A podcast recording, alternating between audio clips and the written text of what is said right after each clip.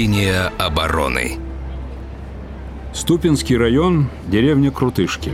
То и дело можно услышать, как с местного аэродрома взлетают учебно-тренировочные самолеты и увидеть в небе их фигуры высшего пилотажа. Осенью 41-го, в дни битвы под Москвой, на аэродроме базировался 445-й истребительный авиационный полк. Прикрывал столицу от налетов немецкой авиации.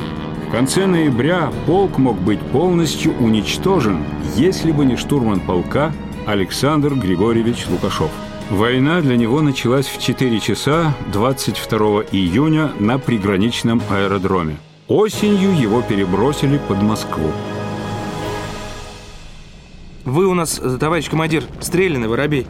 А когда сбитый падаешь, сильно страшно. Я б тебе сказал, братец, да при вас в салагах выражаться не солидно. Ну расскажите, вас как сбили? Так, вы мне зубы не заговариваете. От укладки парашютов это вас не спасет.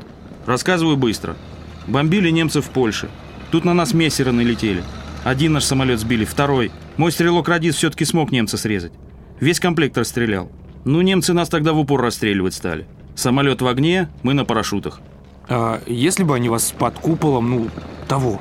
Мотай на ус, боец.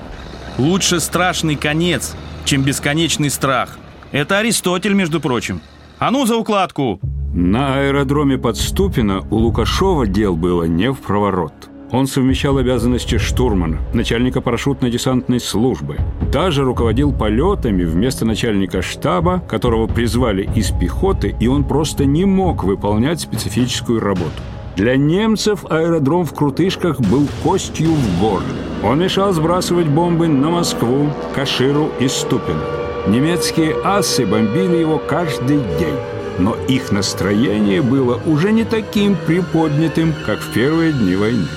Из обращения генерал-фельдмаршала Кессельринга, лето 1941 года.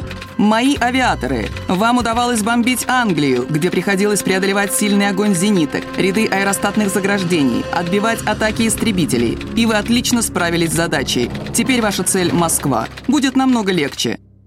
В конце ноября, когда ситуация для Красной Армии особо сложная, Полк, в котором служил Лукашов, был вынужден выполнить несвойственную для истребительной части задачу. Всю ночь самолеты готовили к уничтожению наземных целей, подвешивали специальные ракеты, устанавливали боекомплекты для пушек. Задача – ударить по танковой колонне Гудериана, чтобы защитник Каширы генерал Белов смог начать наступление и отогнать немцев от стратегически важного города. Полк задачу выполнил – но немцев разозлил. Через несколько дней к Лукашову, который дежурил на старте, подошел начальник штаба, тот самый из пехоты. «Александр Григорьевич, ты тут целыми днями на старте. Иди в столовку, хоть раз горячего нормально поешь». Да привык уже. Главное не где обедать, а что. Да иди, иди, сегодня вроде тихо. Когда Лукашов шел с обеда, навстречу ему несся начальник штаба. Девять юнкерсов летели бомбить аэродром. Немцы мстили за провал под Каширой. Неопытный начальник штаба испугался и не поднял истребители полка в воздух. Аэродром мог погибнуть, а время ушло. Взлетать можно только сразу со стоянок, но самолеты с высокой вероятностью могли столкнуться на встречных курсах. Лукашов принял самое серьезное в жизни решение. Дал команду к взлету всего полка.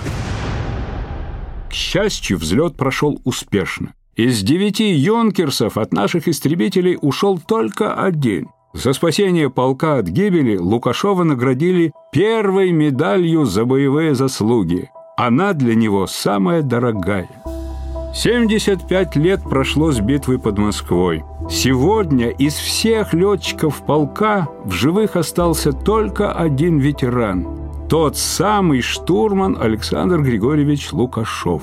В августе этого года ему исполнилось 100 лет. Страшно переживать, когда гибнут люди – это вообще не поддается описанию, понимаете? это состояние. Что значит, вот человек жив, и сейчас его разорвет на куски. Я вам скажу секрет моего долголетия.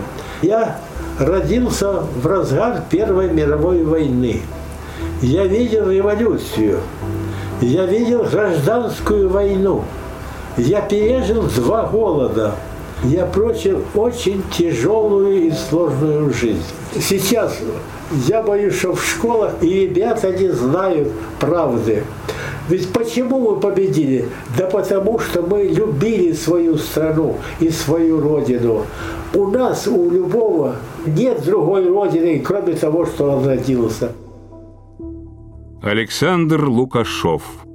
Он защитил столицу.